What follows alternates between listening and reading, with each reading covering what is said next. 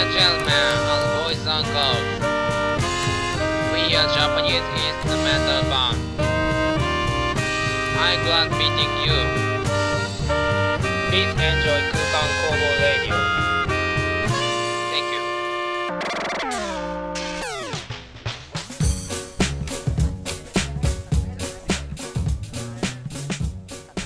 CUB チャンネルをご視聴の皆さんこんばんは。7月11日土曜日22時30分になりました。空間工房ラジオソララジ14回目の放送です。空間工房はキャッチーなメロディーを奏でる5人組インストバンド。トランペットサックスキーボードベースドラムのメンバーで構成されています。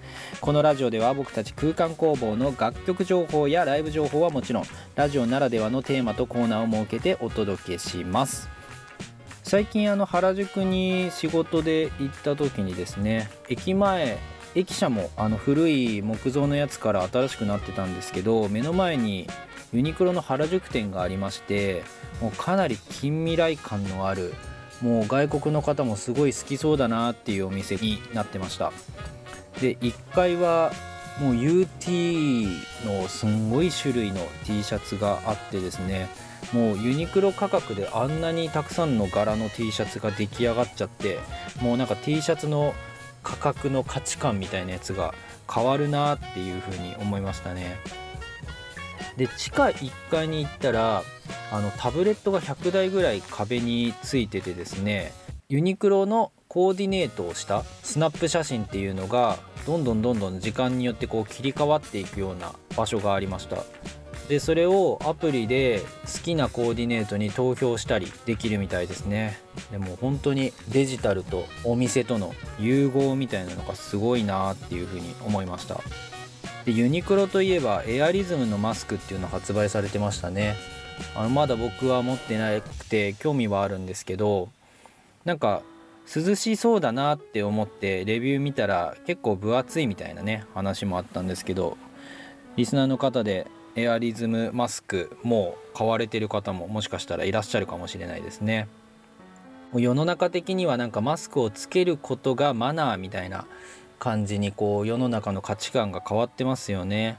であのピッタっていう黒とかピンクとかなんかカラーのマスクが出た時にはカラーマスクってなんだっていうふうに思いましたけど結構世の中の中でも色のついたマスクをつけてる人も多いですよね。でなんかまだ僕は違和感あるんですけど、まあ、メガネみたいになんか大半の人は黒メガネが多いけど、まあ、人によっては個性を出すアイテムみたいな感じでマスクが変わっていくのかもしれないですよね。だから本当ここの12年でいろんな人のいろんな考え方とか、うん、ものの見方とかが変わってくるんだろうなっていうふうに感じてます。まあ夏でこれから暑くなるんでまあ、機能面でもなんか優れたマスクっていうのが出たらいいななんていうことを思っております。さあ今回のテーマも、えー、メイン MC が交代第2弾。その2ということで本日のゲスト福間龍太郎さんです、はい、すいません2週目。すいません多分もういいよって人いるかもしれないからね。もう福間いいよ いやいやいやあのラジオ内ではあの貴重なレアポケモンだから。あ確かにね。うん。スイくんだね。そうスイくんだよね。エンテイだよね。あとライなんだっけ。ライコだライくんライくんもうその世代なんですよ。そうなんですよ、うん。バレちゃいましたね今ので。なんか新しいポケモンはさ今最近 CM で見たけどあのなんかエリアを追加できるん？チケットみたいなのを売ってたよ。チケット？あのなんつうのこれのソフトをダウンロードしたらはいはい。あのエリアが拡張できますっていう。あエリアってのはいわゆるな関東地方みたいなやつ？多分そうだろうね。えすごい。で多分そこで伝説のポケモンっぽい感じの黒と赤だったかなみたいなやつが CM だったから、はいはいはい。多分その園庭的な水君的なやつがそこのあの追加のところ行ったら手に入るんじゃない、あそんなんなんだ今ポケすモン。ごいよね。てか今何体いんのポケモン。いやもうやばくない？俺365で止まってる俺、うん。6とか。そうだね。だから155だったのかな？最初156そう151とかじゃない？151ミュウミュウで多分151とか。ああ1みたいな。ああそうかだった気がする。いやもうもう分からんよね。今何台4桁いったのかな？1000とかいってってもおかしくないね。であのさ初期の中でも人気なやつはちゃんと残ってんだよね。ああスタメン？そうスタメンは。ピカチュウとか。そうリザードンとかは残ってんだよね。ああまあ確かにね。そいつらいないともうなんかアイデンティティがね。ポケモンとしての。ポケモンとしてのね。うん。何も別物になっちゃうもん。あじゃあよ。かけてないよ。デジモンとかなんかそういうなんかねアイデンティティはやっぱね初期のポケモンだそうだよね。不思議だねとか。うん。最近はでもあれでしょ？福間さんポケモンじゃなくてうん。やってるゲームがあるんでしょ？あれ？あつ森ですか？あつ森あめっちゃやってますね。めっちゃやってんだ。めっちゃやってる？てかなんかね毎日やってる。あのねこの時代だからこそよりやっちゃうんすよ。いや任天堂もだいぶねそれいでやタイミングめちゃめちゃ良かったと思うね売れただろうね。んめっちゃ売れたらしいね。過去最高の売り上げらしいじゃん。ハードが手に入んないとかねそういう話もあうったね。んそうそうそうそうそうそうそう。めっちゃ楽しい。今日もやったし。さっきもさっきも。ううん。昼もやってたわ。昼何してたの？昼住民と会話した。なんか手に入った？いや特にいやこっちからあげたね。あげたんだ。服を。服をあげんの？そうアラビアンな服って服あげた。な何何をもらったの？えー、っとねその時は物でお返しされるパターンなんだけどお金であの処理されるパターンもあって、うん。それ相当のお金こう悪いからお金でちょっとあんまお返しとしてはなんだけどお金であげるよみたいな感じで言われて。そう。いくらもらないくら？今日単位もなんだ？ろう1200ベルもらいましたけど1200ベル？あベルって聞くわ。そうそうそうベルね。ううん。ん1200ベルってどうなの？価値的には1200円ぐらいになってんの？その世界では。まあでもそうね。なってるかも。へえうん。なんかうん。でもなんかねやっぱ集まりすごいのはなんだろう。没入感があるんですよ。世界への。そう。だからなんかね本当に住民が引っ越したりするイベントもあるのね。うん。すっげえ悲しくなる。マジで。入りすぎてるよ。なんだろうね。グラフィックがすごく綺麗なのもあんだよねスイッチの。うんでなんか本当に住人たちの動きもすごくなんかリアルというかううんん、なんだよね。そういう会話をする時はさ別にキーボードカタカタじゃないでしょ？そう。あとまあボタンポチポチはするけどね。そのさっきのさそのお金で申し訳ないけどみたいな、そういう感情はさその選択肢からさ、読み取れんの向こうの言ってくる言葉というかさもう物々交換もできるけどお金でやり取りしたわけでしょ？ああはいはいはいはい。まあでもそこはランダムだけど。ランダムなのランダム。あその住民は別にあれか。あのオンラインのあれじゃないからかあそうそうそう、はいはいはい。オンラインじゃない。普通の住民。はいはい。365体ぐらいいるらしいですよ。ポケモン？だからなんかね全員に誕生日が割り振られてるんですよ。へえだから自分の誕生日と同じ住民が必ず多分いる。なるほどね。いるんですよ。うんだからなんかね、まあ、そういうので推し住民みたいになったりすることもあるらしい。えー。えじゃあまたあの住民が来たなみたいになるわけ？そのそこの世界でやってたら。その世界ででもなんだろう住民はね10人までしかあの受け入れられないんですよ。最初は本当に3人からスタートしてうん。だんだんこう島を活性化させていくとなんかこう徐々に住人がこう急に増えたりする。ん。なんか離島行ってそのなんか勧誘とかできたりする、はいはいはいはい、うん。そうなんだ。うん。篠原もやってるっつってたじゃんよ。うん、あつ森でさ。でなんかあの株株で儲けようとしてあのめっちゃ金突っ込みすぎて 大暴落してあの家のローン払えなくなったっていう あの話エピソードあったじゃん。よはいはい、その話で聞くとやばいゲーム。どういうゲームやってんの？子供やっていいのかみたいな。まあゲームの中でねそういう世の中の仕組みを知るっていうのもねはいはいはい。けどそういうなんかああつ森やってる人しかさわかんない。ようなニュー。スあん。のなんだろうかもみちゃんっていうねあのアヒルがいるんですけどアヒルの子が。めっちゃ可愛い。ほんとそれだけ。あの本当にかもみ集まりとかでググったら、うん。多分出るんですけどめっちゃ可愛いのよ。いあーじゃあそれは何どこの島にもいるの？やなんだろう。えっ、とあくまでランダムなんだけど、うん。そう。その子はあのわざわざねツイッターで探してあうん分かる人にだけでも、簡単になんだろう、えっと自分の住民が引っ越すこともあるわけね、あのうん他の島に行こうと思うんだって。うん。うんでそれ止めることもできるんだけど、まあ、OK ってするとその次の日に引っ越し準備を始めてうん段ボールとかで掃除してて、はいはい。で次の日に引っ越すのよ。うんうんなるほどね。2日かかるんだけどその次の日の段ボール状態で他の島にいるプレイヤうん。ーがやってきてその子に話しかけると勧誘することができるんですよ。引っ越すけど行く先がないんだって言われてあじゃあうちの島来るっつってその子をそのまま勧誘できるんですよ。うんうんだから友達の島にいた住人をこっちに持ってくるみたいなのができる。それで「かもみちゃん誰かいる人いませんか?」っていう ツイッターで募集してるのをわざわざ探して、うん。その人と初めてだよ初めてその人と DM でやり取りして、でそれでその人の島行って、そのかもみちゃんをねあのもらったっていう、はあじゃあそれは思い入れのあるうん。住民になるわけだね、そうそうそう。わざわざそうだね。もらいに行って。でそのねくれた人もかもみちゃんを好きだったんだけど他の住民もちょっと入れ替えたいからっうんていう理由で言ってくれたっていうか、うんうんでそのね初めてその島行ってそのプレイヤーと初めての人と会ってうん。でもなんかね一応チャットとかで会話とかもできるから、うんうん。ありがとうございますみたいな「かもみちゃんめっちゃがいいですよねですよね」みたいな。うん。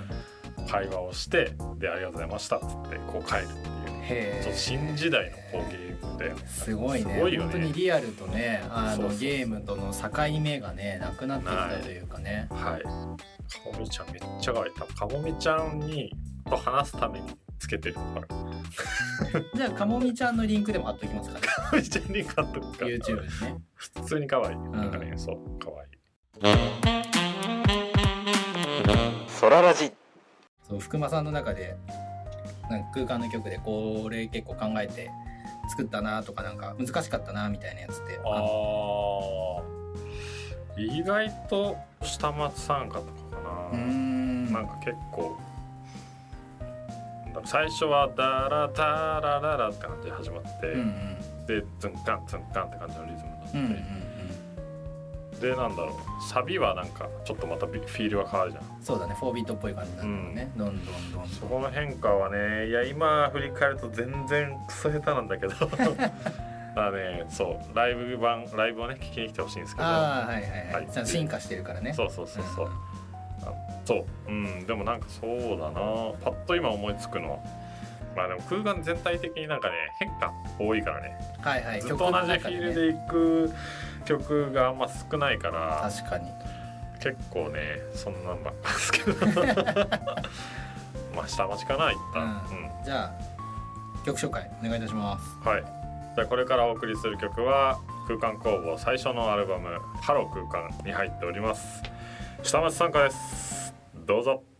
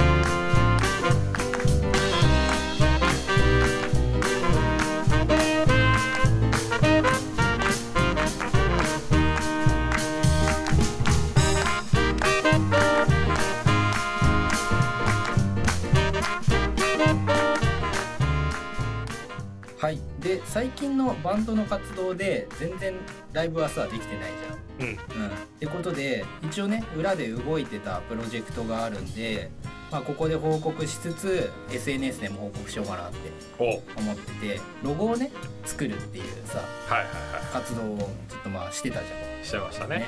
はい。で今まであんまり外の方空間工房以外の方に協力を仰いで何かを作ってもらうとかやってもらうってあんまりなかったんだよね今までね。うんあの MV とかも自分たちで撮って撮影とかはねあのミッドナイト・イン・東京で今回依頼したとかはねうんうんあったけどなんかまあ録音とかも自分たちでやってアートワークとかもねあっくんがやってとかうんうんなってたけど、まあロゴに関してこう自分たちでなかなかこう試作してみたけど全然うまくいかないっていうのがあってで、まあ、今回ちょっとね知り合いのデザイナーの方に協力を仰いでうん作ってもらったと。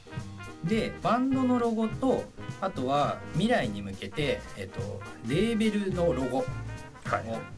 作るっていうね、うん。この2台の動きでやってきましたと。バンドのロゴが、えーこちらです。ラジオなので見えません。じゃあ僕が代わりに反応しますはい。じゃあ見ます321おお なんか今温泉浸かりましたか？水の音全然いかないお湯の お湯の音とか。すごいね。マジどう？実際どうなの？でいやすごい。うん。なんかアイディア自体はうんこういうなんかもの使ってロゴ作ろうとか過去にね自分たちでトライしたことはあったけうど、ん、なんかアイディアはベースは絶対一一緒というかね、うん、考え方のね。うん、それをこう適用こんな風にできないわ。うん。すごいマジで。結構思い描いてた理想のロゴって感じするわ、あ本当に？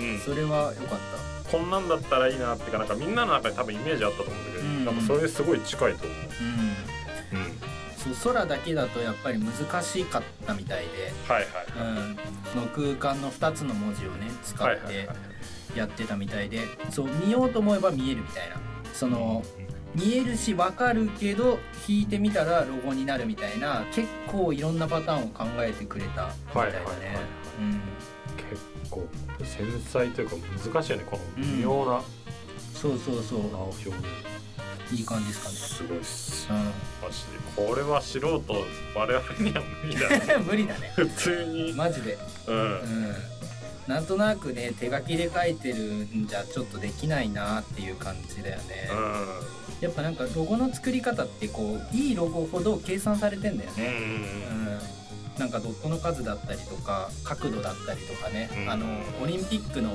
日松のね、はいはいはい。あれもなんかすごいなんか計算のもとさ出来上がってるらしいあそうなんだ、うん、青の青の四角のやつある、はいはいはいはい。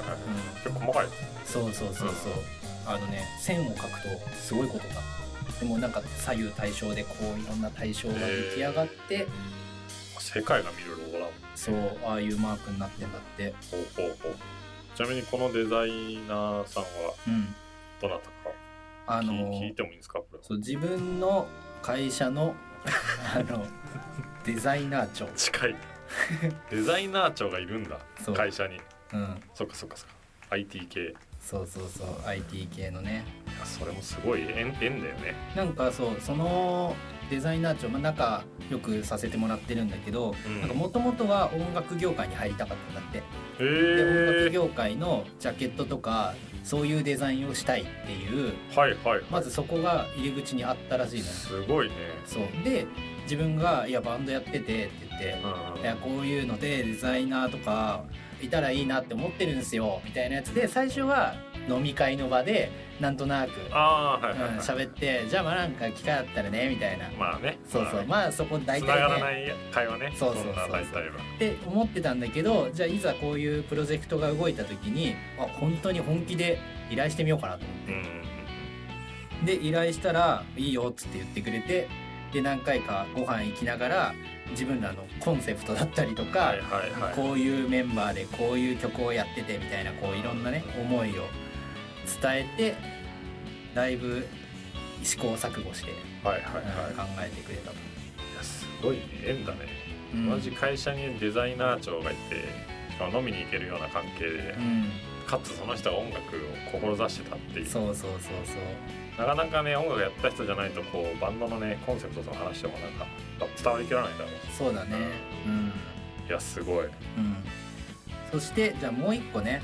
レーベル名のやつ。はいはい、まあね実際こうさバンドが今後どうなっていくかもね。こう未来的な話って分かんないけどまあなんかちゃんと決めるところをねうん。決めて、アマチュアで自分たちでしかやってないけどまあちゃんと本格化できるところはね、うん。あのしていったらこういいなと思ってね、うん。せっかくやるんだったらっていう感じでうんね、だからレーベル名も、えー、と決めました。お！はい。レーベル名。カンカンレコード。いいよはい。というね。レーベル名で、えー、と行こうかなと。でカンカンっていうのは自分たちのキャラクターのねパンダの、えー、とキャラクターがいてそれがカンカンっていう名前なので、えー、とカンカンレコードという名前でやっていこうかなと思ってます。まあ、自主レーベルはねあの好きに作ってみたいなね話があるからね。でそのカンカンレコードのロゴもお？はい。お？同じねこの上司に作ってもらったので。デザイナー長。いデザイナー長に。じゃあこれをちょっと福間さんに見てもらおうかなと。いですか？見ちゃって、思います。じゃあ。はい。失礼します。はい。三。3二。一。おお温泉入りましたね 全然面白くないかもしれない。申し訳ない。いやまたねさっきのやつとは違う。全然テイストは違うんだけど、うん。なんだろう。でもなんか世界観は空間のなんか表現したいものが出てる感じがするというか。うん。まず英語でねこっちは書いてあるんですが、レコードですか？レコードとうん。帽子？そうカンカン棒だね。カンカン棒ですね。カンカン棒とレコードがうまいこと重なってその間をつなぐ線は何か意味があったりするんですか？これは多分パンダの表現でもあるんじゃない、そうよね。うんうん電話線的な感じでもあるのかな。なるほどね。なんかケーブル的な感じもするよね。はいはい確かに音楽に関わりが。うん。結構ね弾いた感じで見るとパンダなんですよ。うんかわいい。でよく見ていくとなんか一つ一つねパーツが空間を表現するものがうん。うん入ってるっていう。普通におしゃれ。これすごいね。マジでマジで。うんこれに関してはもうアイディアすら思い浮かばうない。ん。全くいかないよねここにね。うん。すごいね。うすごい。なんかうまく言えないけど。いやでもなんかね発表したいねこれ早く。んうん。で今回まあこういったロゴを固めることによってなんか自分たちが今までこういろんなねあのまあウェブでの発表がいろいろ多いじゃんよ、まあ、SNS だったりとかさああのホームページだったりとか。なんかやっぱロゴがないと閉まんないよね。そうね、うん。なんだかんだこうね画像一枚載せたいもんね。そうそうそう。常に。だからそういうアカウントの画像だったりとかいろんなところの閉まるところにこういったロゴをねうん。置いていきたいなと。でそのデザイナー長とも話してたんだけどあのグッズ化もすごいやりやすそうな。そううね、ん。なんかね無限大だね。うん、なんかここを起点にいろいろまたアイディアのねベースがもらえたかなっていう感じがするので、ね。うん、ソララジ。なんか最近のなんかエピソードはあるんですか？やっぱりリモートワークじゃないですか、はいはいはいはい。でずっとこうやっぱ家行って運動不足っていうのがこう良くなかったのかなって思うんですけど、はいはい。人生初のぎっくり腰をね。初でしたっけ？あれ？初じゃないっけ？なんか前にあの福間さんが腰やってあライブ来れなかったってそれあれだよ。首だよ。首？首寝違えたね。いやあれも人生で多分3番目ぐらい痛かったけど。ああ首だったわ。腰やったのね。腰をねうん。ぎっくり腰ちゃんとやらかして。くしゃみ？え？くしゃみ？きっかけは？じゃないよ。それはやばいじゃん。さすいやなんかえっ、ー、とねきあでも同じぐらいやばいわ。寝ようとして腰からこう普通に座ったらうん。ギクってきて、マジ？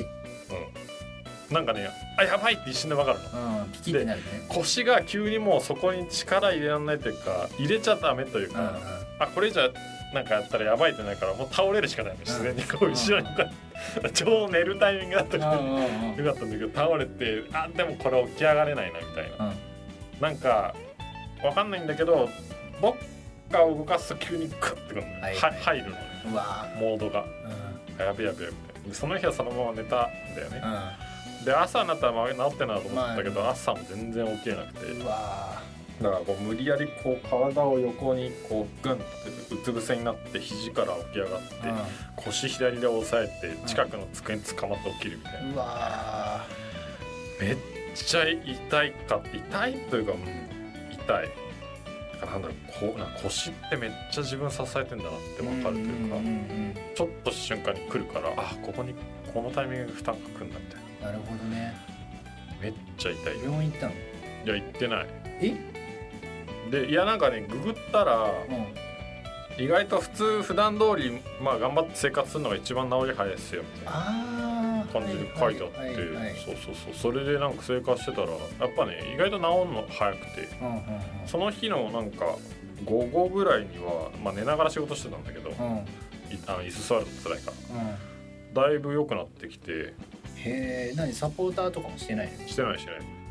で次の日とかにもうだいぶ治ってきてまあなんかまだ違和感あるんだけど治ってきたっていう感じで3日ぐらい過ごしててそれでなんかねもう治ったと調子をこいてたんですかね、うん。先週の金曜日ぐらいになんかね普通に椅子をこうね引こうとしたんですよ、うん。でも椅子の引き方がちょっとね椅子のだいぶ上の部分を持って引いたからちょっとなんだろうな。結構腰に負担のかかるね。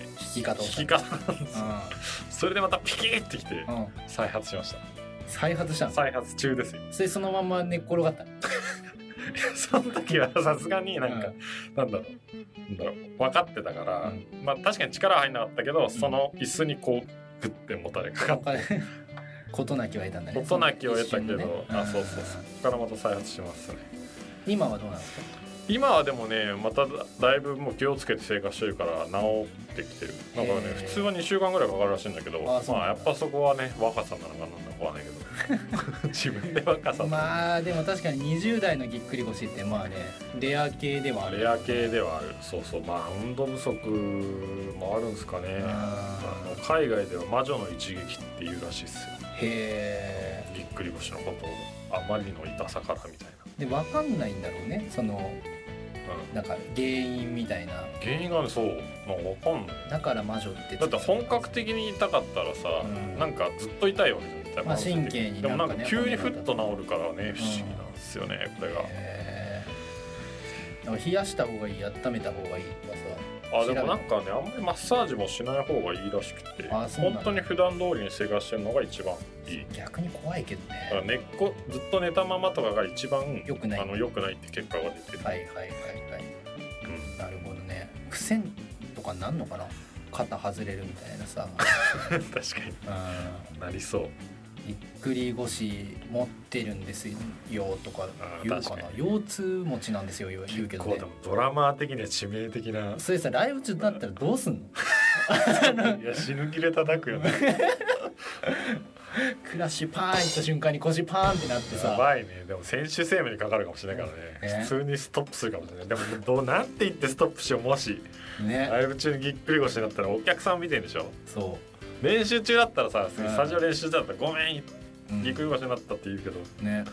今だ俺いろんなライブとかさ行ったことあるけどぎっくり腰になったやつ見たことないよ。ないでしょ。だって それさ絶対 TikTok とかに上がるじゃん、そうね、変なバズり方するそうそうそうそう。有名になるかもしれないけどね、うんめっちゃはずい。めっちゃはずい有名ななり方ね。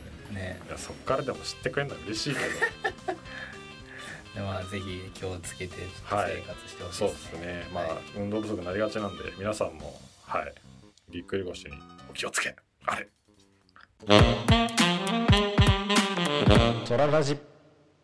というわけでそろそろソララジ終了のお時間がやってまいりました、え2回にわたってですね福間さんといろんなお話ししてきました。今回はですねロゴの発表もあって、えーこれからの空間工房のこう大きな軸っていうのが一つできたんじゃないかなというふうに思っています、えー次回は7月25日土曜日に更新予定です。今回もご視聴いただきありがとうございました。